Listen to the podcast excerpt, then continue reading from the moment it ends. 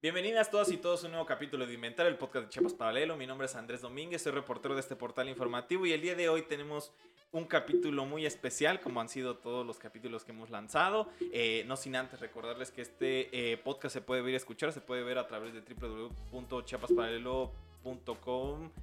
Esa es la página web. Y la página de YouTube es www.youtube.com diagonal chapas TV y ahí lo pueden encontrar eh, pues los capítulos de forma visual y si los pueden disfrutar por ahí porque de repente colgamos como que algunas fotografías, algunos videos al respecto. Y también eh, lo pueden escuchar, bueno, si usted gusta, eh, a través de Spotify, de Apple Podcast, de Google Podcast, usted pone Chiapas o Inventario y ahí nos va a poder escuchar todos los capítulos en los que hemos hablado sobre diferentes temas de Chiapas, sociales, coyunturales, culturales. Y pues el día de hoy nos trae una gran sorpresa porque venimos a hablar con eh, Ángeles Mariscal, quien pues es una querida amiga de, de entrada pero pues ella el día de hoy va a fungir como reportera y directora de Chiapas Paralelo, que es este portal informativo. Y pues venimos a hablar de un tema muy importante para nosotras y nosotros, que es el aniversario de Chiapas Paralelo. Y el día de hoy vamos a hablar al respecto sobre qué es Chiapas Paralelo. Entonces, Ángeles, ¿cómo estás el día de hoy? Hola Andrés, pues muchas gracias por invitarme a este programa. La verdad es que estar de este lado del micrófono sí pone así como nerviosa uno. No es lo mismo estar del otro lado, pero bueno, hacemos lo que se puede. Eso. Y pues bueno, primero preguntarte, y como te mencionaba al principio, eh, estamos en el marco de la celebración de los nueve años de Chiapas Paralelos, si no mal me equivoco. Eh, primero comentarte y más o menos eh, para la audiencia, la intención es hablar un poco de Chiapas Paralelo y cómo cómo ha crecido durante estos casi nueve años, casi diez, eh, y cómo, cómo, han sucedido como diferentes fenómenos como muy importantes al respecto. Entonces, te pregunto primero, eh, más allá de, de, entrar directo a Chiapas Paralelo, cuéntanos cómo, cómo fue tu experiencia periodística, sobre todo aquí en Chiapas, qué identificabas, porque eso es clave para entender el surgimiento de Chiapas Paralelo. Sí, bueno, yo soy reportera desde 1995, hace un montón de años, no hagan cuentas. y bueno, yo no soy de aquí, yo llegué, recién salí de la universidad, yo quería ser periodista y el momento periodístico más importante para el país y, y creo que para la región e incluso para un sector del mundo fue el lanzamiento zapatista, entonces me invitaron a trabajar aquí en Chiapas y yo agarré mi mochila, literal, una mochila negra, con esa llegué. Y bueno, pasaron los años, las circunstancias fueron evolucionando, la tecnología fue evolucionando, las necesidades informativas fueron variando y, nada, de pronto eh, vimos la necesidad de tener un portal informativo propio.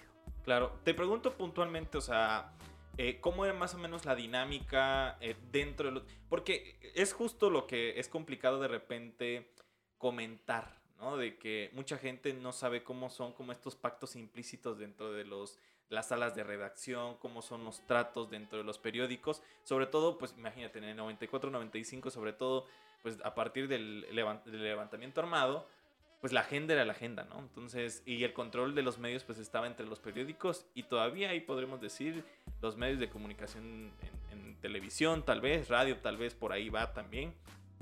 Pero ¿cómo era estar adentro de estos, como nosotros lo decimos, medios tradicionales?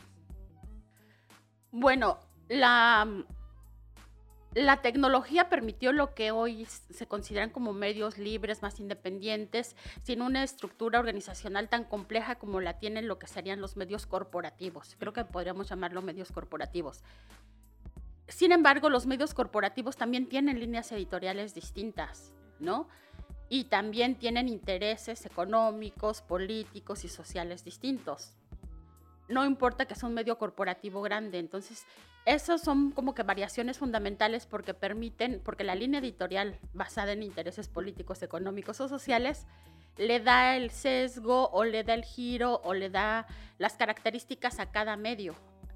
Esos intereses también eh, permean a una hora, o de hecho permean no importa que los medios sean más pequeños y no importa que los medios o el manejo de medios, incluso medios que pueden ser hasta el Facebook y quien lo maneja, tenga también esos intereses. Entonces, esos intereses siempre están, y han sido históricos, incluso están desde antes de lo que ahorita consideramos como periodismo, ¿no? Esos intereses siempre han eh, permeado la comunicación de los sectores, de los grupos hacia los otros sectores y grupos dados sus intereses.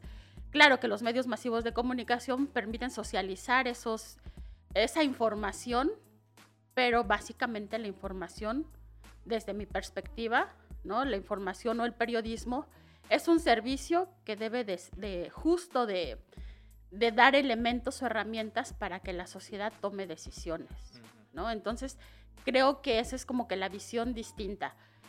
Algunas personas, corporativos e incluso medios ah, más sencillos, por así decirlo, quizá tengan otros intereses, ¿no? Quizás sus intereses sean políticos o más apegados a cierto sector político, quizás sus intereses sean más apegados a la cuestión económica como un medio de sobrevivencia. Yo digo que algunos tienen medios de comunicación así como tener una tienda, o sea, viene siendo así como que nada más un medio de hacerse de recursos. Desde mi perspectiva, el periodismo no es eso. El periodismo es un servicio donde se le da información a las personas para que tomen decisiones en su vida y que esas decisiones permitan eh, crear condiciones mejores de vida. Claro, también eh, me, pongo a pensar, o sea, con el rollo generacional, yo siempre menciono que en rollo generacional a todos nos trastoca y eso es como muy importante. Entonces, yo creo que siempre estos esfuerzos como de hacer periodismo independiente, creo que tuvieron un hito con el, con el lanzamiento de Internet, pero más allá, yo sí quisiera, o sea, que, que nos explicaras un poco ¿Cómo era tu dinámica antes? Por ejemplo, de Chiapas Paralelo, o sea, teniendo en cuenta que eras corresponsal, teniendo en cuenta que, que trabajabas, bueno, para estos medios corporativos, como tú mencionas, ¿cómo, cómo era esa dinámica? O sea, ¿cómo era esa dinámica de reportear antes de que se formara Chiapas Paralelo? Bueno, sigo siendo parte de algunos medios corporativos nacionales y, de otros, ¿no? Entonces, no, no estoy ajena a esa dinámica. En esa dinámica, uh, digamos que hay más personas en la toma de decisiones y por lo mismo que hay más personas, también se requieren más recursos y también hay como que intereses más fuertes, por así decirlo. Ahora, eh, hay así como una especie de construcción vertical, generalmente, ¿no? Donde hay una persona propietaria o un grupo de personas propietarias que son como que la cabeza y como quien guía ese interés, esos intereses de los que estoy hablando, desde el interés social, repito, hasta el interés económico, político o, lo que sea. Entonces de ahí pues ya va, va, bajando la información de lo que requiere según esas intencionalidades hasta que se le pide al reportero o reportera que cubra tal o cual evento o que no lo cubra, porque también a veces le piden que no cubran tales hechos, ¿no? aunque sea periodísticamente importante. Entonces, en general, en ese tipo de, de, medios corporativos sí hay decisiones horizontales. Sin embargo, no, perdón, eh, decisiones verticales. Sin embargo, cuando, desde mi experiencia estoy hablando, cuando el interés del medio es más social, es cuando se permite o cuando se nos da mucho juego a las y los periodistas, porque finalmente nosotros somos quienes estamos de frente a los hechos, ¿no? Y quienes estamos en los territorios que le llamamos. Entonces yo he tenido la suerte, no sé si porque no estoy en una oficina y nunca lo he estado, ¿no? De los corporativos y nos, yo estoy en lo que le llamamos en territorio. Entonces yo he tenido la suerte de que siempre, salvo una circunstancia, pero casi siempre mm, valoraron mucho mi visión, ¿no? Lo que yo veía era lo que les transmitía y lo que peleábamos que se difundiera y con esa mirada justo, ¿no? Lo que creo que no sucede siempre, ¿no? Y, y, también creo que a veces muchos colegas, hombres y mujeres, tampoco pelean esa parte, que creo que es importante. O sea, ser parte de un medio de comunicación también es que respeten lo que tú estás viendo, lo que tú estás documentando y que quien sea tu jefe inmediato, quien sea el jefe de corresponsales, de edición, quien incluso sea el director o, o el dueño, diga, si tú me estás diciendo que así es, así es, ¿no? Entonces, esas son como que cosas que, uno, que una se va ganando, ¿no? Se va ganando con el profesionalismo, con el, respeto hacia, hacia el trabajo, hacia las personas. Entonces, no importa a veces que el medio sea así vertical. Hay quienes sí respetan la visión y las miradas de, las personas que somos reporteras. Claro, y, o sea, obviamente a través de, por ejemplo, de estas, pues de estas conclusiones que has llegado es por mucho de tu experiencia que has tenido, ¿no? Y, y- y uno va formándose, o sea, ese criterio al respecto a base de muchas experiencias, ¿no? Pero a partir de ello yo, yo creo que ya la tenemos como muy claro sobre estas visiones y como que vamos encarrilados al respecto. ¿Cómo se forma Chiapas Paralelo entonces puntualmente? ¿Cómo, cómo- era ese contexto? Porque yo recuerdo, bueno, al ser ya llevar algunos años acá, es siempre me decían, es que el contexto, yo me acuerdo que en ese momento no estaba eh, ni siquiera cercano al periodismo, pero cuéntanos cómo era ese contexto, porque siempre eh, creo que me, me mencionan mucho el contexto hizo que naciera Chiapas Paralelo. Sí, ah, nació de- en, en un sexenio muy problemático, ¿no? Con el exgobernador Juan Sabines Guerrero, que llegó con una bandera de izquierda, pero realmente, y desde mi experiencia, la experiencia de las comunidades y de los pueblos y de políticos y de muchas personas, fue un gran represor, ¿no? Fue un gran represor que incluso con los recursos públicos compró editoriales, compró a directores de medios, compró a muchos reporteros, me refiero a la línea editorial, y donde yo estaba no fue extento de esto. Entonces fueron momentos muy difíciles porque en, en ese momento, o sea, toda la trayectoria y todo el trabajo y todo el nombre y toda la línea de un periódico, que era donde yo laboraba en ese momento, se vino abajo, ¿no? Se vino abajo en el caso específico de Chiapas, no puedo decir que en el caso nacional. Y en ese momento el medio sirvió incluso para atacar a organizaciones sociales, para atacar a movimientos sociales campesinos. Y lo que me pedían es que yo escribiera eh, avalando eso, ¿no? Que incluso yo escribí, que yo firmara boletines de prensa oficiales. Y entonces yo dije, no, o sea, yo no hago eso. Y fue prácticamente mi salida del medio.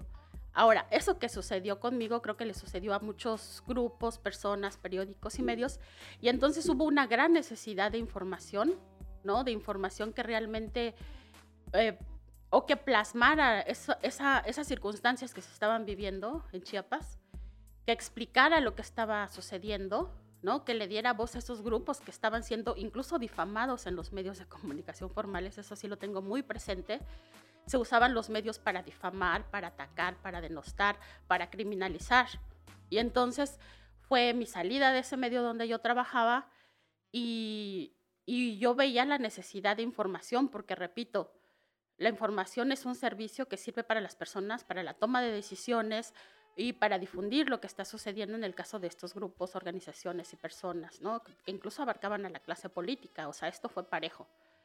Entonces fue cuando eh, salgo del medio, pasó un periodo así como de, de maduración, de análisis, de ver qué estaba pasando, y de pronto digo, pues no nos vamos a quedar llorando, ¿no? Entonces tenemos que seguir. Y formamos este medio que, repito, también se dio mucho eh, gracias a la tecnología, ¿no? Porque pues, si hubiera sido todavía esos medios impresos, difícilmente hubiéramos tenido acceso a comprar papel, rotativas, etcétera. Entonces era como que armar el proyecto digital y fue lo que hicimos. Y, y, ¿Y cuáles fueron esos primeros retos? O sea, ¿cuáles fueron esos primeros retos? Porque me imagino, inclusive hasta el día de hoy seguimos como comprendiendo Internet todavía y teniendo esas lógicas. Y en ese momento era como, o sea, teniendo en cuenta que no, que Chiapas es el último estado con, por ejemplo, el tema tecnológico. Cuéntanos cómo fueron esos primeros retos, esos primeros dilemas. Ah, vivíamos una circunstancia generalizada, te repito, de, de crisis, ¿no? De, de vivir en un contexto de represión, de persecución, de crisis de difamación.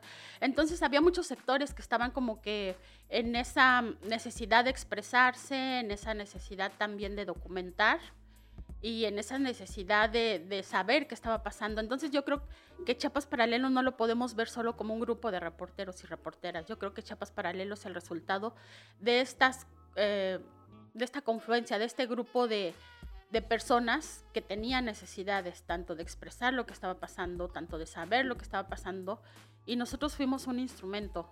No sé si me da a entender. Entonces, yo creo que no nacimos solas y solos. De hecho, desde el primer día tuvimos muchísimo, nos acogieron muy bien, tuvimos muchísimo, creo que yo no, no, es vanidad que diga que tuvimos mucho éxito. Y entonces el reto, el verdadero reto, fue mantenerlo, ¿no? Mantener y dar respuesta a las expectativas que se tenía sobre nosotros y nosotras porque también eh, nos veían como alguien que, que podía de alguna manera eh, ser el rompeaguas en este sentido, en, esta, en este ambiente de censura que se estaba viviendo. Y yo sí, em, de pronto sí sentía así como que, que tenía que seguir, ¿no? O sea, que no, que no me podía cansar, que no, nos, que no lo podíamos dejar, que la cuestión económica, este, pues siempre hemos navegado así como tablas, ¿no? O sea, con lo necesario nada más. Y de pronto una, una se cansa y todos en el portal nos cansamos, pero era de decir, pero llegaban las personas y es que necesitaba decir algo, o llegaban colaboradores. Eso yo creo que también es parte importante del proyecto. O sea, nosotros somos una pieza muy pequeña, pero hay un amplio equipo de colaboradores y personas voluntarias. Y cuando digo colaboradores y personas voluntarias es que donan su trabajo, donan su esfuerzo para poder hacer crecer esto. Entonces llegaban eh, personas que decían quiero apoyar, quiero mandar esto, yo te ayudo con el otro, y, eso no se puede abandonar, ¿no? O sea, a mí me queda claro que esto no lo, no lo podemos dejar, y si en algún momento dado decimos nosotras y nosotros hasta aquí llegamos, tenemos que entregárselo a otro grupo, sector o persona, pero no podemos eh, eh, tirarlo. Claro. Yo te pregunto puntualmente y regresándonos un poco, ¿cómo, ¿cómo fue ese primer mes? O sea, ¿cómo fue ese primer mes de lanzamiento? ¿Te acuerdas? ¿No? Pues recuerdo que no dormíamos mucho porque no teníamos mucha experiencia. O sea, no es lo mismo ser reporteros, entregarte información y que otro lo trabaje, lo edite, lo suba. Nosotros no sabíamos ni siquiera cómo subir una nota a internet, entonces recuerdo pues que también recibimos ayuda, recibimos ayuda de, de la persona que hasta la fecha pues es el que está detrás de todo el engranaje tecnológico y del portal, nos enseñó cómo hacerlo y en ese aprendizaje pues eran muchas horas y era, de veras, era literal no dormir, ¿no? Pero pues nos mantenía la emoción, la adrenalina y, repito, este gran compromiso con las personas que estaban ahí colaborando con nosotras y nosotros. Entonces, o sea, yo sé que desde el primer momento lo viste como un, como un proyecto serio seguramente, pero ¿cuándo comenzaste a ver que Chiapas Paralelo agarraba forma, por decirlo así? O sea, ¿cuándo comenzaste a ver de que, obviamente siempre decimos que navegue solo, pero ¿cómo, cómo comenzaste a ver que ya, que ya se iba encarrilando lo que ustedes estaban buscando? Ah, lo fui viendo cuando de alguna manera fui soltando, ¿no? Y de pronto lo volto a ver y me gusta y, hay buenas sorpresas. Y entonces digo, yo aquí nada tuve que ver. A ver, como cuéntanos alguna sorpresa así de muy rápida, como que eh, Por ejemplo, cuando empezaste este podcast, o sea, de pronto me dijiste, es que quiero hacer esto, esto, esto. Y yo, pues te dije, como siempre te digo, sí, está bien, ¿no? Si necesitas algo y te apoyo, pero es eso, es ser yo un apoyo y yo no ser quien impulse o quien dé o quien otorgue o quien sea el sostén sino nada más ser parte del engranaje. Entonces de pronto veo este podcast, este, este trabajo que estás haciendo y digo, wow, me gusta y va solo y creo que eso es trabajar horizontal, donde yo nada más medio ayude en algo y a la par yo esté también dentro de mis propios eh, proyectos, dentro del portal y de pronto un grupo de, de académicos como los del CESMECA digan, oye, es que nos organizamos para sacar una columna de análisis político. si Es uno de los mejores centros de investigación de Mesoamérica y queremos publicarlo con ustedes. Y entonces ellos solitos se apropiaron del proyecto, tienen su columna, la mandan, se organizan y lo único que piden de nosotros es que lo subamos y que lo compartamos. Y así muchas personas. Entonces son estas pequeñas colaboraciones que caminan solas, estas personas que saben que esto sí es de ellos y ellas y nosotros nada más somos como operadores. Entonces es cuando yo digo, esto va o esto está caminando. Pues claro, Ángeles, pues eh, terminamos este primer bloque. A mí me parece muy nostálgico hablar de todo porque pareciera... O sea, eh, cuando uno de repente dice, bueno, yo ya que llevo un ratito acá, de repente dice, no, un año, pero teniendo en cuenta qué tanto le sufrimos como cada día para ver cómo sale este barco, pues pareciera que fueran más, ¿no? Pero bueno, cerramos este primer bloque y seguimos con un segundo hablando con Ángeles Mariscal sobre Chiapas.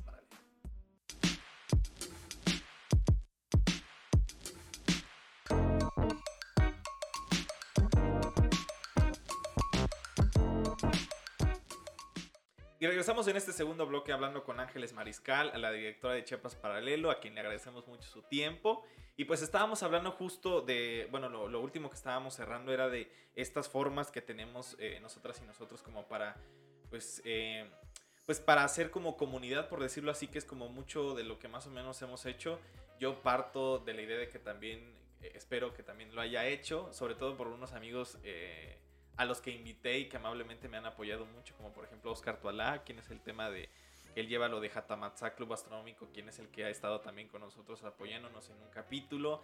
También Víctor Moreno Avendaño, quien es el que, eh, bueno, uno de los fundadores de la red de divulgación eh, de reptiles venenosos en Chiapas, que también nos han colaborado y nos han ayudado mucho. Y Daniel Pineda Vera, quien también nos ha ayudado mucho en este tipo de aspectos. Y justo me, me, tocó ver en ese, en ese momento en el que veíamos la necesidad de hacer más alianzas, ver con estos jóvenes eh, y, que nos apoyaran justo desde su visión a compartir e, ese momento y que siempre han estado muy, al menos me lo han dicho reiteradas ocasiones, que siempre han estado muy agradecidos con Chiapas Paralelo por ser este, este puente. Y más o menos estábamos hablando al respecto y justo te, te iba a preguntar, eh, a lo largo de estos años, como, ¿qué has identificado, por ejemplo, en Chiapas Paralelo, que hayas identificado, por ejemplo, en otros fenómenos del país? Ya, y creo que ahí se conjugan muchas cosas, porque, digamos, este proceso que vivimos al interior aquí en Chiapas, pues no es que seamos únicos o únicas, ¿no? Sino yo creo que estas dinámicas, esta, estos intentos de represión, a la vez este, este avance tecnológico, pues alcanzó a muchas partes del país.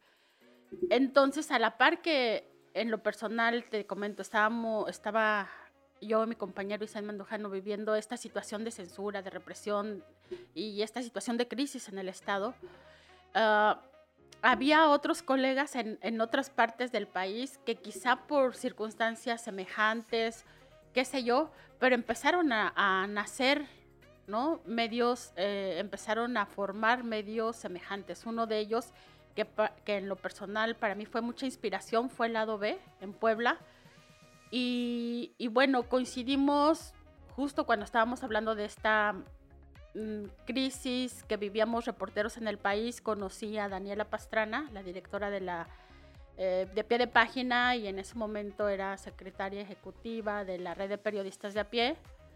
Entonces eh, me invitó, me invitaron con otras organizaciones, a, recuerdo al Senado, a hablar de las circunstancias, etcétera. Ahí conocí a Dani. Eh, conocí a otros colegas de lo que era en ese momento una incipiente red de periodistas, ¿no? Eh, después hubo un taller de capacitación que para mí fue como que muy coyuntural también, como que de esas cosas que, que se alinean para ayudar a formar lo que ahora es Chiapas Paralelo. Pues más que catártico, fue así como si el universo se conjugara para darnos lo que necesitábamos. Yo soy de la idea de que las cosas llegan cuando uno las necesita, y entonces en ese momento hubo un, taller eh, muy amplio de, capacitación donde confluimos eh, Aroche del lado B y otros colegas de otros medios independientes eh, como la Rocío Gallegos, de la Verdad, ¿no? Como Patti, este, Patti de Mayorga de, de Raichali. O sea, la red nos juntó, esa capacitación nos juntó, fue un diplomado como de medio año, eh, que culminó justo aquí en Chiapas. Entonces nos encontramos, ahí encontramos lo que ahora yo considero es mi grupo o uno de mis grupos de apoyo, ¿no? Con quienes crecimos juntos y quienes ahorita tienen medios muy semejantes a, Chiapas Paralelo. Entonces, digamos, repito, eh, el cosmos nos juntó, no sé, quien quiera creer, este, pues las circunstancias, Dios, lo que sea, nos juntó y fuimos creciendo creo que juntas y juntos, ¿no? Cada quien en su trinchera, en su región, en su estado, según sus circunstancias, fuimos naciendo medios independientes de lo que ahora es la Alianza de Medios de la Red de Periodistas de a pie. Y lo digo con mucho orgullo porque estamos haciendo un periodismo, la verdad, bien profesional, bien importante y a pesar de que somos medios, entre comillas, pequeños, creo que tenemos mucho impacto y mucha presencia en, las, en la sociedad, en las comunidades y ahorita pues también incidencia en otros ámbitos como puede ser el político. Entonces nos juntamos, nos juntamos y bueno, yo siempre he estado como que muy agradecida de haber conocido a Daniela Pastrana porque ella tiene muchísimo empuje y es una de las personas más generosas que conozco en la vida y, y además muy persistente. Entonces, eh, con el paraguas de la red de periodistas de a pie, eh, se pudo juntar un recursos incluso económicos, pedir a fundaciones, aprender a hacer proyectos que pudieron hacer posible que siguiera creciendo Chapas Paralelo y que no quedara en el camino, ¿no? Y me refiero no solo a recursos económicos, sino también a capacitación y a espejear lo que estábamos haciendo, incluso a lo que hemos llegado a hacer son coberturas eh, conjuntas, ¿no? Entonces, digamos, empezamos hablando de algo muy pequeño que está aquí en, en, el sur, pero si lo juntamos, yo creo que es un movimiento muy fuerte y, y muy importante, ¿no? Y no es vanidad, es una realidad, de medios independientes que estamos haciendo un periodismo más profundo, un periodismo mejor trabajado y pasamos, repito, por una fase fuerte también de, de capacitación, de decir, bueno, es que yo quizás necesito saber si quiero cubrir el tema de migración, necesito saber más de migración. Entonces, eh, se ingeniaba para buscar talleres de capacitación en migración, recursos para aprender de migración, e incluso ese diplomado, eh, pues tuvimos como maestros a unos de los grandes periodistas de Latinoamérica, ¿no? Y en ese momento, después reflexionábamos con Daniela, quizá le aprendimos, no sé, el 5% de lo que ellos podían enseñarlos porque nuestras capacidades tampoco estaban muy desarrolladas, pero ahorita que lo vemos a la distancia, eh, eso fue lo que vio todo como que todo el impulso hacia abajo, ese impulso que no se ve y que no solo es un medio como Chiapas, sino es todo lo que hubo debajo, ¿no? Toda esa conjunción de fuerzas, de voluntades y, de personas con estos mismos intereses y principios que, hay alrededor de este tipo de proyectos ahorita en México. Eh, justo eh, ahorita como irnos como a lo particular y te preguntaría, siempre me has dicho, hay que buscar esa mirada, ¿no? o sea, hay que buscar siempre esa mirada. Y yo me acuerdo que mucho de lo que he aprendido o, lo que he hecho en el periodismo y cómo, y cómo lo construyo y cómo, y cómo lo debo de hacer, es diciéndome, yo me acuerdo que siempre me decías, ¿quién va a querer leer un político? ¿Quién va a querer leer este tipo de cosas? O sea, ¿quién va a querer leer la balacera? ¿Quién va a querer leer eh, que todo está un caos? ¿no? Que tratar de buscar otro tipo de aspectos. Y por eso siempre que hago periodismo, siempre hago como ese periodismo buscando ese tipo de cosas porque eh, si algo hemos algo he entendido que para todo hay público, ¿no? Para todo hay público, ¿no? Entonces, siempre me ha gustado mucho que me has impulsado o, que nos has impulsado a, muchas y a muchos que hemos estado en Chiapas Paralelo a tener como tú haz lo que a ti te gusta, o sea, no necesariamente tienes que cubrir la balacera, el desplaza, eh, eh, los los enfrentamientos entre normalistas y policías. Hay que ir más al fondo, tal vez, necesariamente. Tú como que, o sea, a mí se me haría muy importante que compartieras mucho esa mirada de cómo, de cómo se construye el periodismo y cómo se puede, porque me acuerdo mucho, volviendo, regresando con el tema de, de que no necesariamente hay que buscar las balaceras y, y, el conflicto, porque la gente ya no lo quiere leer, siempre me has dicho eso. Pero para que nos compartieras mucho esa mirada. Sí, eh, dentro del periodismo como que hay diferentes eh, piezas, ¿no? Piezas periodísticas. Hay una que es muy de coyuntura, ¿no? Si ahorita hay un accidente, eh, pues yo creo que van a haber fácilmente 20 medios que te digan, esto fue lo que pasó y así pasó, en una mirada de pájaro, ¿no? Contestando las famosas cinco preguntas, ¿qué, quién, cuándo, dónde y por qué, y se acabó, pero eh, hay siempre que preguntarse, pero ¿por qué está pasando esto? ¿No? Y por qué reiteradamente está sucediendo estas circunstancias. Entonces eran, digamos que yo creo que todo periodista debe de pasar primero por esa etapa, ¿no? De aprendizaje y de aprender el día a día y de entender los acontecimientos y después empezar, eh, después empiezas a ver como que los ciclos, los ciclos en el sentido de que o sea, vuelve a pasar lo mismo un año y vuelve a pasar lo mismo el otro año, vuelve a inundarse el mismo lugar en los siguientes tres años y tú dices, pero ¿por qué? O sea, ¿por qué sigue sucediendo esto que afecta a la sociedad? Entonces es cuando ya empiezas como que a tener otras miradas y a tratar, en este caso de nosotros, de explicar más allá, eh, como diría Kalima, más allá de lo evidente. De lo evidente claro. ¿No? Entonces, hubo un momento en el que ya salimos de esta crisis de censura, creo, y hubo otros medios que podían cubrir el día a día, ¿no? Como nosotros lo hicimos al principio. Entonces, si ellos lo están cubriendo, si los demás lo están cubriendo, a mí me parece muy bien y muy maravilloso porque ya como que están dando una información.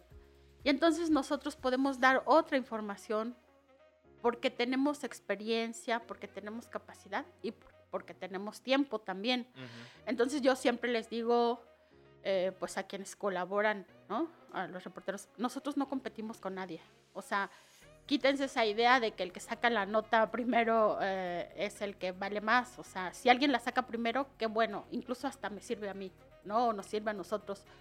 Pero nosotros podemos explicar y debemos, o sea, es un deber, no es una competencia, es un deber, de tratar de explicarlo de manera más profunda, de tratar de eh, explicar todas las circunstancias que hacen que eso siga pasando o por qué eso sigue pasando, ¿no? Entonces, el, explicar más a fondo creo que es nuestro valor en, este momento. Y eso pasa, repito, por preguntarnos cosas, por no tener la premura de, y por no competir con los demás. ¿no? Eso es algo que yo siempre les he reiterado y que me reitero a mí misma. Nosotros no vamos a competir con nadie porque entre más personas haya haciendo cosas a, favor del periodismo y del derecho a saber de la sociedad, mejor. Y entonces nosotros vamos a ir a nuestro propio ritmo tratando de explicar las maneras como nosotras y nosotros lo vamos entendiendo.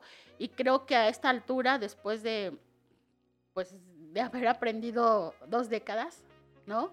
Y de tener como que este entendimiento y estos contactos y sobre todo estas confianzas, podemos hacer eso, ¿no? Podemos tratar de explicar las maneras, de otras maneras, podemos dar otras voces, no necesitamos solo repetir, o sea, el periodismo que solo repite los dichos, pues tampoco es muy profundo y quizás sí sirva, pero parcialmente, entonces nosotros tratamos como que de documentarlo, de, ir más allá, incluso de salir más allá de, de los grupos de poder político, por ejemplo, ir más allá de lo que se mueve en la capital, ¿no?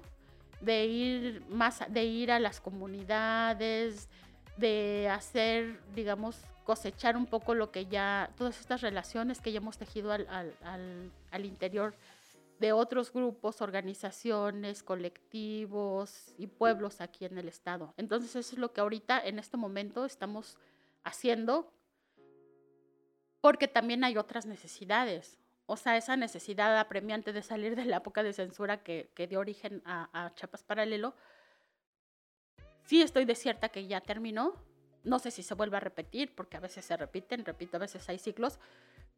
Pero ahorita hay otras necesidades. tú, tú, decías al inicio, este, sí somos el estado con mayor acceso a Internet. Y entonces uno, cuando yo voy a, los lugares, a, a, lugares donde es poco el acceso a Internet, digo, caray, o sea, sigue habiendo esta necesidad de darles información más allá de la que recogen en Facebook y sus páginas, y sus mil páginas que por ahí andan, ¿no? Entonces ya es, es como verlo, pero ya desde la perspectiva nuevamente de la necesidad de estos otros grupos, y por eso también, si comparamos lo que era Chapas Paralelo al inicio y lo que es ahorita, tenemos esa otra mirada de tratar de, dar información una, a los pueblos originarios. Tenemos por eso una sección ahorita en Celtal, que es lo que podemos financiar. Si tuviéramos, la estaríamos haciendo también en Sotzil, en otros, en otros idiomas. Porque está la necesidad para esos grupos, esas organizaciones. Entonces, basándonos en eso, es que les damos este giro, ¿no? En primero tratar de explicar cosas de manera más profunda y después en abarcar otras, eh, en tratar de cubrir otras necesidades que hay, ya no solo la de, la de aquí, ¿no? La de los grupos urbanos o, o de las, de Tuxtla, por ejemplo. Yo te preguntaría, ya, ya me respondiste la, la pregunta que te mencionaba de la, la censura, pero te preguntaría entonces, de forma personal, o sea, ¿qué es lo más difícil de mantener un medio independiente? Em, el factor económico es es, para todas las personas en el mundo, ¿no? Un, pues un elemento que sirve, sirve para mover las cosas, ¿no? Entonces, repetía, siempre estamos en tablas, o sea, eh, tenemos lo suficiente para darles cierta bonificación a un grupo que sostiene que es la parte operativa y la parte más básica. Entonces, dentro de los retos que, que se tienen que estar venciendo constantemente es buscar los financiamientos. Y aquí en México muchos de los financiamientos que se dan son condicionados, ¿no? Eh, son condicionados porque hay una ley de publicidad, pero que se manipula, eh, porque te dan muchas condicionantes si alguna institución quiere publicar, qué sé yo, el programa de vacunación, o sea, hay una serie de requisitos que probablemente no podamos llenar. En fin, como que te van acotando, te van acotando y te van cerrando, ¿no? Eh, la, accesibilidad de esos recursos. Entonces, es un reto tener que buscar otros recursos, ¿no? Y la forma en que nosotros buscamos otros recursos es con financiamiento muchas veces de becas para producción, de becas para producir determinados este, proyectos, por ejemplo, en el ámbito de migración, de pueblos indígenas, etcétera, pero siempre buscando que eso sea, eh, que eso no condicione absolutamente nada, ¿no?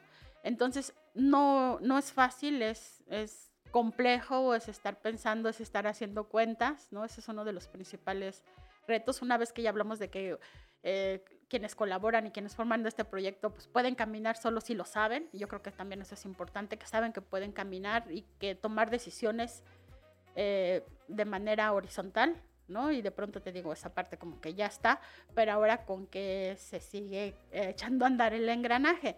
Entonces eso creo que es algo que, que todavía, que seguramente, porque no hay ningún medio que lo haya resuelto, ¿no? De manera general, ¿no? Pero que pues ahí estamos dando la batalla con esa búsqueda de, los recursos que nos permitan seguir abonando a la estructura básica del proyecto. También te pregunto puntualmente, o sea, cada año que se festeja un nuevo aniversario, ¿qué, qué, piensa? ¿Qué pasa por tu cabeza? Ah, lo único que, que yo no aguanto es así como que estar estática. ¿No? El decir, híjole, esto ya, como que esto ya no tiene tanto sentido, etcétera. Entonces, por fortuna siempre que como que encuentro dónde está la necesidad y, la ubico. Y las cosas, insisto, llegan en su momento. Entonces, en su momento, eh, pude reflexionar sobre cuáles eran las necesidades, o sea, para empezar, quién es la población en Chiapas, ¿no? Que ese es como que nuestro ámbito. Y después de esa población, ¿a quién se le está, quién tiene acceso a la información y qué información? Y entonces era muy claro que el, el 70% de la población es de zonas rurales, el 30% es indígenas y no estaba llegando o no está llegando. Y recuerdo que justo hace en enero del me parece que el 2021, de pronto ya me pierdo. Eh, estaba yo leyendo un libro sobre las comunidades este, de, la selva y de los altos, y hay una parte donde, eh, y, estaba escuchando una entrevista que hacen a raíz de la muerte de Samuel Ruiz, donde entrevistan a unas comunidades de Amador Hernández, y entonces uno de los fundadores de esa comunidad que ya es una persona anciana, dice que recuerda cuando llegó don Samuel cargando un radio y que entonces el tener acceso a la información que venía ese radio, que lo venía llevando, lo llevó hasta la selva. Amador Hernández está en medio de la selva. En una mula le cambió la vida, ¿no? Y entonces eh, don Abel narra que siga habiendo esa necesidad, ¿no? Que sigas viendo esa necesidad y que la información es una herramienta que a ellos les sirve. Y entonces yo dije, claro, o sea, ¿para qué seguimos en esto si, no, si lo que hacemos no tiene un sentido y lo que hacemos no tiene un, un, un servicio, ¿no? Si lo que hacemos realmente no está llegando a quienes lo necesitan. Y entonces dije, pues sí, o sea, sigue habiendo esta necesidad, o sea, 50 años después, sigue habiendo esta necesidad, 60 años después sigue habiendo esta necesidad. Y entonces ahí está la necesidad. Y yo me planteé como, como meta que en el 2024 tenemos que hacer alianzas y tenemos que llegar al mayor número de comunidades y de pueblos que siguen teniendo esta necesidad. Claro, y que se vio muy claro en lo del COVID, ¿no? O sea, que se vio muy claro. yo me acuerdo mucho la anécdota que, cuentas, la de el indígena Soque, lo de que es como un tema que a todos nos marcó mucho y que no sé si tú quisieras Ah, no, mejor tú cuéntala. No, o sea, en el aspecto de que yo digo de, si no tengo mal, entendido, de, no sé si... Sí, fue muy duro. Fue muy duro y que te, da cuenta, yo creo que es como muy transversal porque te da cuenta cómo está la información, o sea, cómo, cómo, se marcó el olvido hacia las comunidades indígenas sobre el tema de, eh, eh, del acceso a la información, no de una forma vista citadina, sino también se tenía que cubrir ese aspecto y cómo tú me acuerdo que nos, o sea, que nos contabas de cuánto tiempo permaneció colgado el señor, o sea, y cómo es muy impactante y que pareciera y pareciera que a raíz de la falta de información hubo una muerte, ¿no? Entonces, ¿tú cómo lo ves ese aspecto? Sí, entonces vimos esa necesidad en algo tan fundamental como era el acceso a, saber qué estaba pasando, porque se les aisló, o sea, no se les dio ninguna información. Y entonces eh, dije, pues claro, o sea, si ni siquiera saben qué, es el COVID y están tomando decisiones, están entregando su vida, pues ¿por qué no hacemos algo? Y entonces ya buscamos así como que financiamientos para poder, primero hicimos, y, y, a, raíz de esto es que nace esta sección en Celtal, en su momento también hicimos traducciones al Sotzil y al Chol, de que yo dije, o sea, si el Estado no les está dando información, podemos hacerlo nosotras y nosotros. Entonces conseguimos un recurso muy, muy pequeño, pero que nos permitió pagar traductores y nos permitió hacer podcast y nos permitió encontrar la forma de llegar a las comunidades que no tenían internet, que, que hasta ahorita pues, tienen muy poco acceso a internet. Entonces creamos un canal de comunicación a través de WhatsApp, porque sí tenían WhatsApp y a través de líderes y de personas muy estratégicas pero fue como que es un ejemplo de esto que te estoy narrando, ¿no? Como que esta anécdota de decir, las personas están muriendo porque no tienen información, porque el Estado no les está dando información y nosotros sí podemos hacerlo. O sea, nosotros, aunque sea de manera muy humilde, una vez alguien me dijo, pues si eso que hicieron les llegó, qué sé yo, a 10 personas y les sirvió, eso es importante. Entonces, es eso, es como que en la cotidianidad encontrar algo así como el, la necesidad y dárselas. Entonces, eso hicimos con, con estas traducciones que hicimos hacer para explicar qué era la pandemia y después explicar qué era la vacunación y después tratar de explicar esto hasta que ya nos quedamos con esta parte de una sección en, en Celtal, ¿no? Pero pues esa es una anécdota muy fuerte. Claro. Y pues cerramos este segundo bloque hablando con Ángeles Mariscal sobre Chiapas Paralelo y regresamos con este tercero y último.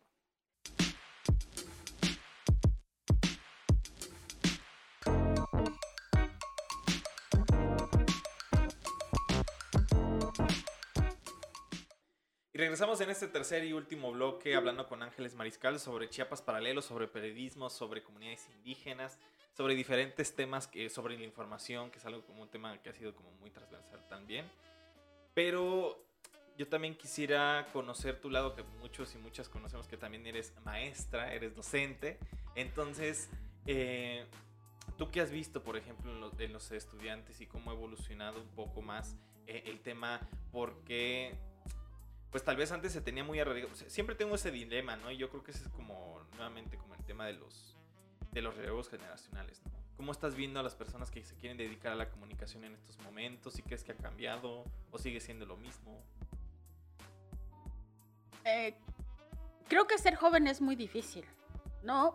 Sobre todo porque te encuentras como que ante la soledad y ante la incertidumbre del futuro, ¿no? Y, vivimos en un país que es muy, muy injusto y muy difícil para, para los jóvenes. Yo misma me recuerdo saliendo de la universidad así como que con toda la incertidumbre de saber qué voy a hacer, pensando siempre en que alguien me va a emplear. No sé, ahorita ya no lo pienso así pero pensando en si voy a tener para pagar mi día a día, mi subsistencia. Entonces, yo creo que eso no ha cambiado y al contrario, a veces las circunstancias pueden ser muy adversas para, para las juventudes. Y, entiendo por qué a veces se les ve como, como sin ganas o se les ve como que no les interesa porque incluso puede ser hasta como mecanismo de evasión de esa realidad a la que se van a enfrentar saliendo y donde tienen que encontrarle sentido y donde tienen que encontrar el, el engranaje de la vida personal y de la vida laboral y de y el sostén económico. O sea, ser joven en México no es nada fácil. Entonces, a veces eh, los, las jóvenes, los jóvenes que, que estudian comunicación, eh, no fácilmente encuentran el sentido de lo que quieren, ¿no? Y a veces lo que quieren lo ven lejano. Y a veces mm, no, no luchan, ¿no? Porque es una lucha, o sea, desafortunadamente es una lucha. Y a veces se dejan arrastrar por las circunstancias y a veces dicen, pues mejor esto, aunque no sea lo que yo creo, lo que yo quiero. Entonces es un, es, un, es un asunto muy difícil. A mí no me gusta decir, es que los jóvenes ahorita no leen, es que los jóvenes ahorita no... O sea, yo creo que no, yo creo que son producto de las circunstancias en las que esta sociedad los, los, los ha orillado, las ha orillado y van a encontrar su camino. Yo, nosotros esperamos que su camino sea para la construcción del bien común, aunque suene así como medio idealista y filosófico, y, y, y se logre dejar atrás esta, esta individualización en la que estamos, ¿no? Es decir, si hay algo, lo quiero para mí y es una lucha y es una competencia de la sobrevivencia del día a día. Entonces, eso es a lo que se enfrentan y por eso muchas veces tienen ese tipo de actitudes. Pero siempre va a haber quien se sobreponga a eso y quien le encuentre en el ámbito, estoy hablando por ejemplo de la comunicación del periodismo, encuentre esta parte de que lo que haga sea para la colectividad y sí, por supuesto, para su sobrevivencia, eh, su satisfacción personal y su sobrevivencia económica, pero también pensando en la colectividad y no solo como personas individuales. Pero repito, pues es, es muy difícil y todas las personas pueden hacer como que este, esta retrospectiva, de decir cómo me sentía yo cuando, en ese momento ¿no? de decisión de salir de la universidad o de estar en la universidad. ¿Cuál era mi escenario? ¿Cuál era mi expectativa? Y entonces ver que, que, no podemos juzgar a las juventudes, al contrario, yo creo que tenemos que, que apoyarlas. Y sí, importantísimo, porque siempre hay como un dilema, o sea, yo también estoy como aún comprendiendo ese hecho de que de repente dicen, no, las generaciones están perdidas porque no leen, porque no están leyendo, pero tal vez porque no necesariamente la atención esté, o sea, ¿qué tanta información te puede dar en un video, por ejemplo, de AJ Plus, ¿no? O sea, en un minuto, ¿qué tanta información no puedes recopilar? Y con teléfonos, que es algo que no se tenía antes, ¿no? O sea, yo, creo que es como, por, por eso lo mencionaba, lo del rollo generacional. Tal vez muchos, muchas, muchos y muchos académicos andan hablando de cuánta cantidad de información consumimos a diario y que te costaba meses, te costaba años buscarla, décadas inclusive, ¿no? Pero puntualmente regresando a Chiapas Paralelo, ¿tú qué crees, por ejemplo, ya rumbo estos, bueno, en estos nueve años, eh, en este último año, teniendo en cuenta el tema COVID, teniendo el tema que siempre está como un tema de financiación constante, ¿qué te ha dejado, por ejemplo, este año de, de? El COVID fue un parteaguas, un parteaguas este, desde la forma de mirarnos como humanidad, la forma de ver si realmente éramos eternos como humanidad. Y yo creo que nos marcó a todas y a todos. Y aquí Em, mi proceso personal no fue distinto, ¿no? También me marcó y también marcó a, lo que estábamos haciendo en, Chiapas Paralelo, ¿no? Esa anécdota que contabas de esta injusticia, este, de esta falta de comunicación que provocó estas muertes, esta y otras muertes terribles. Y, y entonces, en ese momento teníamos un, un, recurso de una fundación que se llama DW Academy, que su trabajo es fortalecer eh, los medios en su estructura organizativa. Y entonces en ese momento eh, nos preguntaron de manera coyuntural qué necesidades tienen y qué, quisieran hacer ahorita, ¿no? Y entonces e-, era ese momento difícil y, elegí yo eso, no sé, hacer los, los podcasts y tratar de llegar a las comunidades.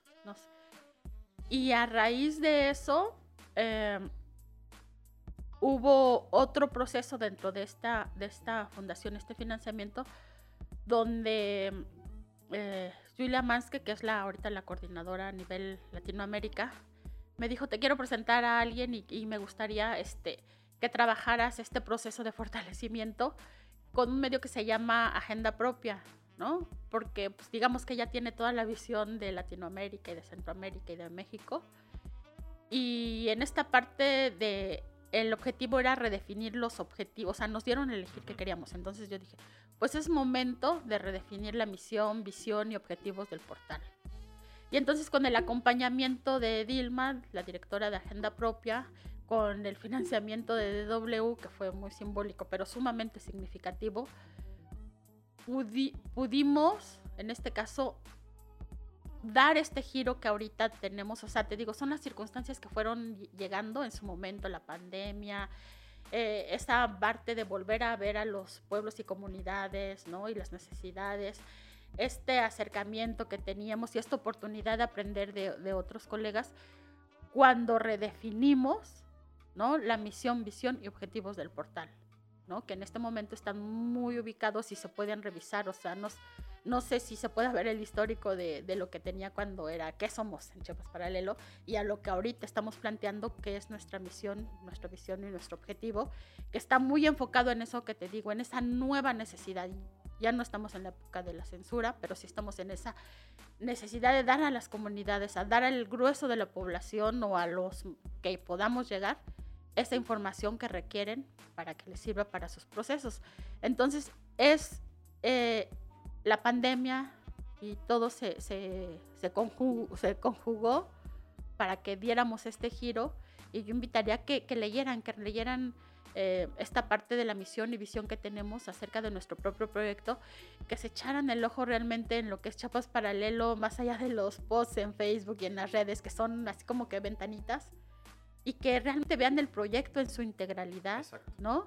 Y que vean cómo se juntan todas las piezas y cómo también incluso en este momento donde vivimos una situación de, crisis de seguridad y de avance de grupos de la delincuencia, que también trae otro tipo de, censura, quizá ya no del Estado, sino la censura que viene de lo difícil que es hacer estas coberturas. Y entonces, cómo se va moviendo todo este engranaje y toda esta estructura de todas las colaboraciones de académicos, de comunidades, de organizaciones religiosas, de organizaciones campesinas, de organizaciones de defensa de derechos humanos.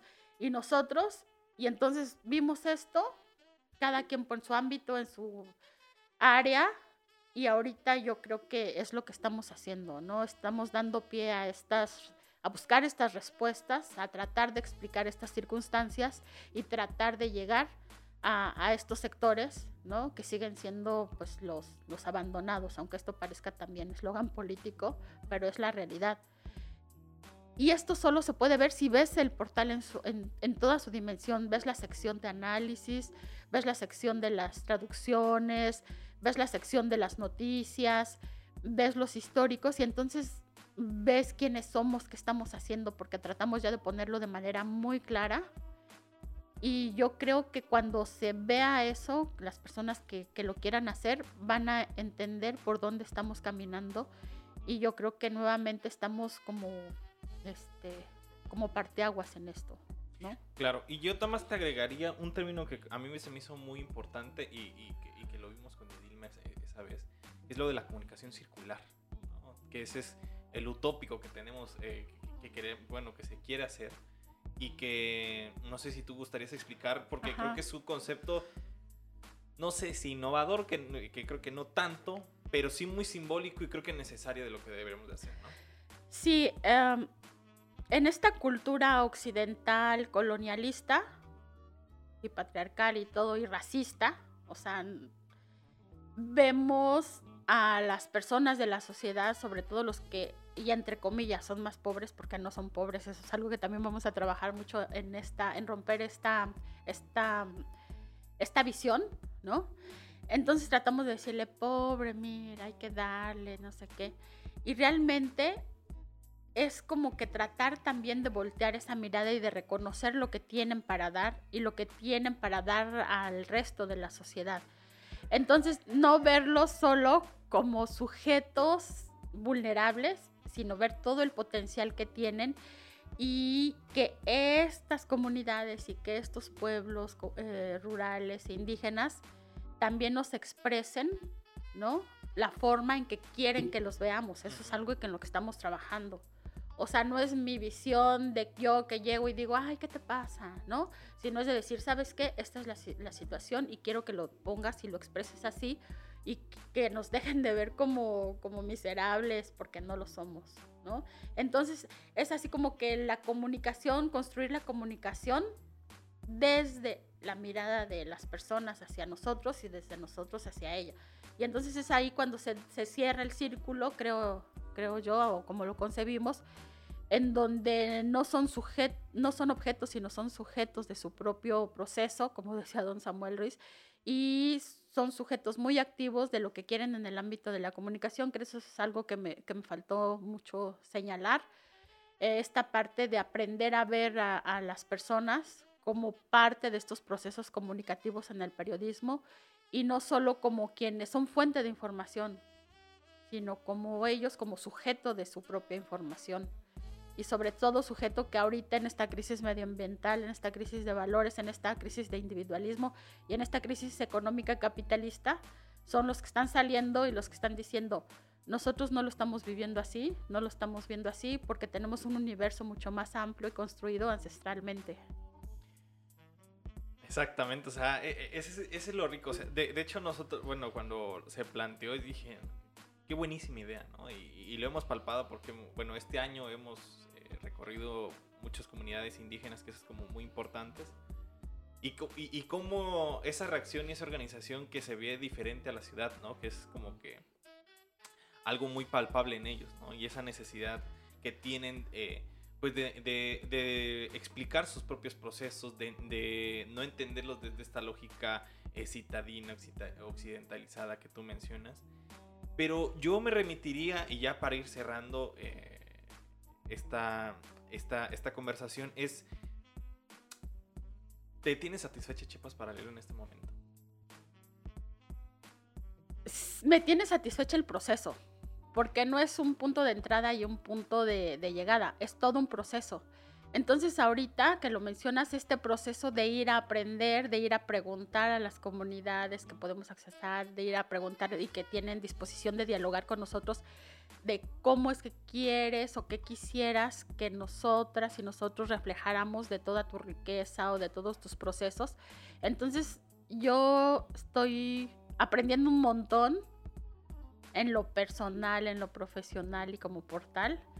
Y creo que eso también es mucho de la riqueza de, de Chiapas Paralelo, que nos, nunca hemos estado estáticos, siempre nos estamos moviendo y en este momento estamos en un proceso de aprendizaje para esta para, para que nuestro trabajo tenga sentido, repito, con este sector y recogiendo ¿no? también la participación directa y activa de estos grupos con los que estamos trabajando, porque ya no es que vayamos a cubrir lo que les sucede, sino vamos a dialogar con ellos para entender qué sucede y tratar de transmitirlo hacia quien, hacia los cashlanes, no, no tengo otra palabra, y también hacia las comunidades, ¿no? Entonces es como que tratar de tener miradas más globales y más dinámicas de los procesos.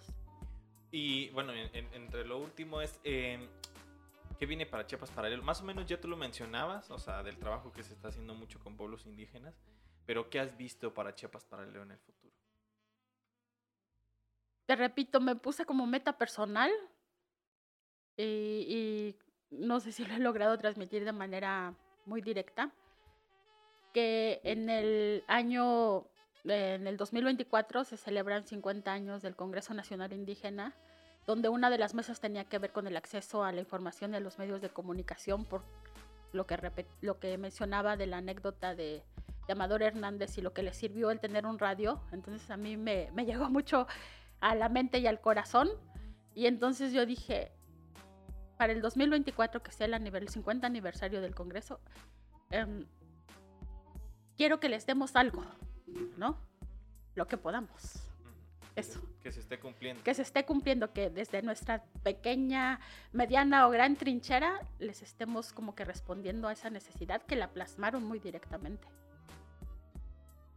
Y bueno, entonces eh, yo ya habiendo eh, tenido este momento emotivo es, ah. eh, y teniendo esta accesibilidad que tal vez no teníamos hace un año, pues no sé, algún mensaje hacia el público, hacia los colaboradores y colaboradoras. No sé, aquí el espacio estoy yo como para hacer un gran análisis o poco análisis, no sé, pues para que tú plasmes lo que tenga que plasmar y sobre todo el mensaje que quisieras enviar a los lectores, a todos y todas. Sí, pues este es un proyecto donde algunos somos parte del engranaje, pero lo que lo conformamos muchos y muchas y toda la sociedad. Y, una de las satisfacciones es que este medio sí ya se lo apropiaron, ¿no? O sea, sí ya es de muchas personas y procesos y sectores y queremos que esto siga creciendo. Y parte de esta apropiación también es tener un análisis crítico sobre lo que ahí viene, ¿no? Entonces, nos pueden consultar, nos pueden proponer, nos pueden hacer eh, críticas para mejorar, propuestas para mejorar y también nos pueden abonar económicamente y con trabajo voluntario, ¿no?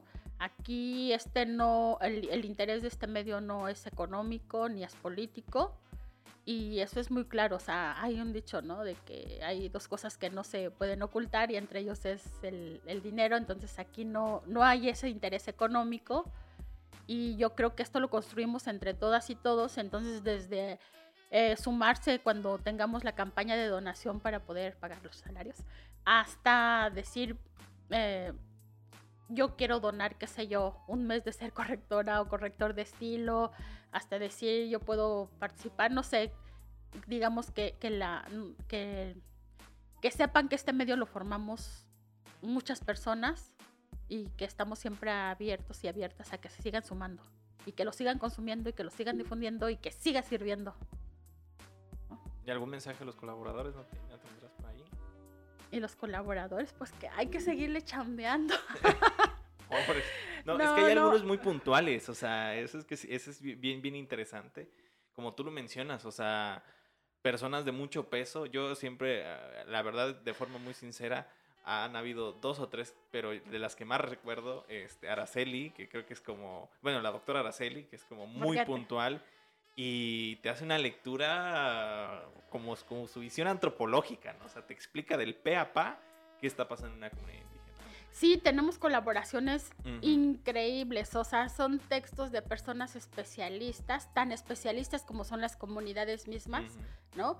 Entonces, es, te digo, un, no lo creas, es una gran responsabilidad decir, me tengo que levantar y tengo que subir la información y tengo que armarlo y tengo que conseguir lo de los sueldos porque ellos están esperando que, que sus voces y que su sapiencia se difunda y ayude.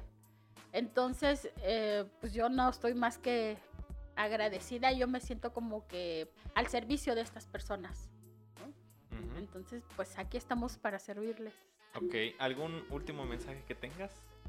No, pues nada, que, sí, que los invito a ver el, proyecto de Chapas Paralelo en su página web para que se den una idea de todo esto, cómo se está articulando, integrando como una pieza, ¿no? Como una pieza con muchas eh, partes, ¿no? Y que, y que, pues está bien que nos vean en las redes sociales, pero también consulten la página, eso es importante para tener una idea más completa, tanto de esto como de lo que está sucediendo aquí. Y pues bueno, Ángeles, hemos llegado al final de, este, de esta conversación, de esta muy emotiva conversación, pero no sé eh, si tú quisieras dar como alguna red social personal, donde te puedan leer, donde, eh, te puedes estar leyendo. Bueno, yo creo, considero que como que no, no escribo cosas muy importantes en mis redes sociales, las mantengo, pero pues ahí están, es Ángeles Mariscal, me pueden encontrar en Twitter, en Facebook, eh, casi no uso el Instagram, ¿no? Porque de pronto pues me puedo ahí clavar y perder en el universo y procrastinar. Entonces, si quieren ahí echarle el ojo, a lo mejor se les hace eh, interesante lo que reposteo, casi siempre reposteo cosas. Y si no, pues vean las, las redes sociales de Chapas Paralelo, pero sobre todo métanse a www.chapasparalelo.com, aunque también si le ponen .mx lo encuentran y .com.mx lo encuentran, ¿no? Los dominios los tenemos. Eso. Pues nada, pues te agradezco mucho, eh, Ángeles. Eh, pues te agradecemos mucho la oportunidad de, de, compartir muchos momentos muy bonitos. Y pues nada, le decimos a las personas que les agradecemos mucho que sigan eh, pues consumiendo este este portal informativo, este podcast y pues eh, nos, nos, seguiremos viendo en la siguiente conversación. No sin antes agradecerle a José Domingo que nos operó el día de hoy y a pues Ángeles que hace posible desde su gran apoyo este, eh, este podcast y este proyecto que tenemos y pues nos seguiríamos viendo en la siguiente conversación.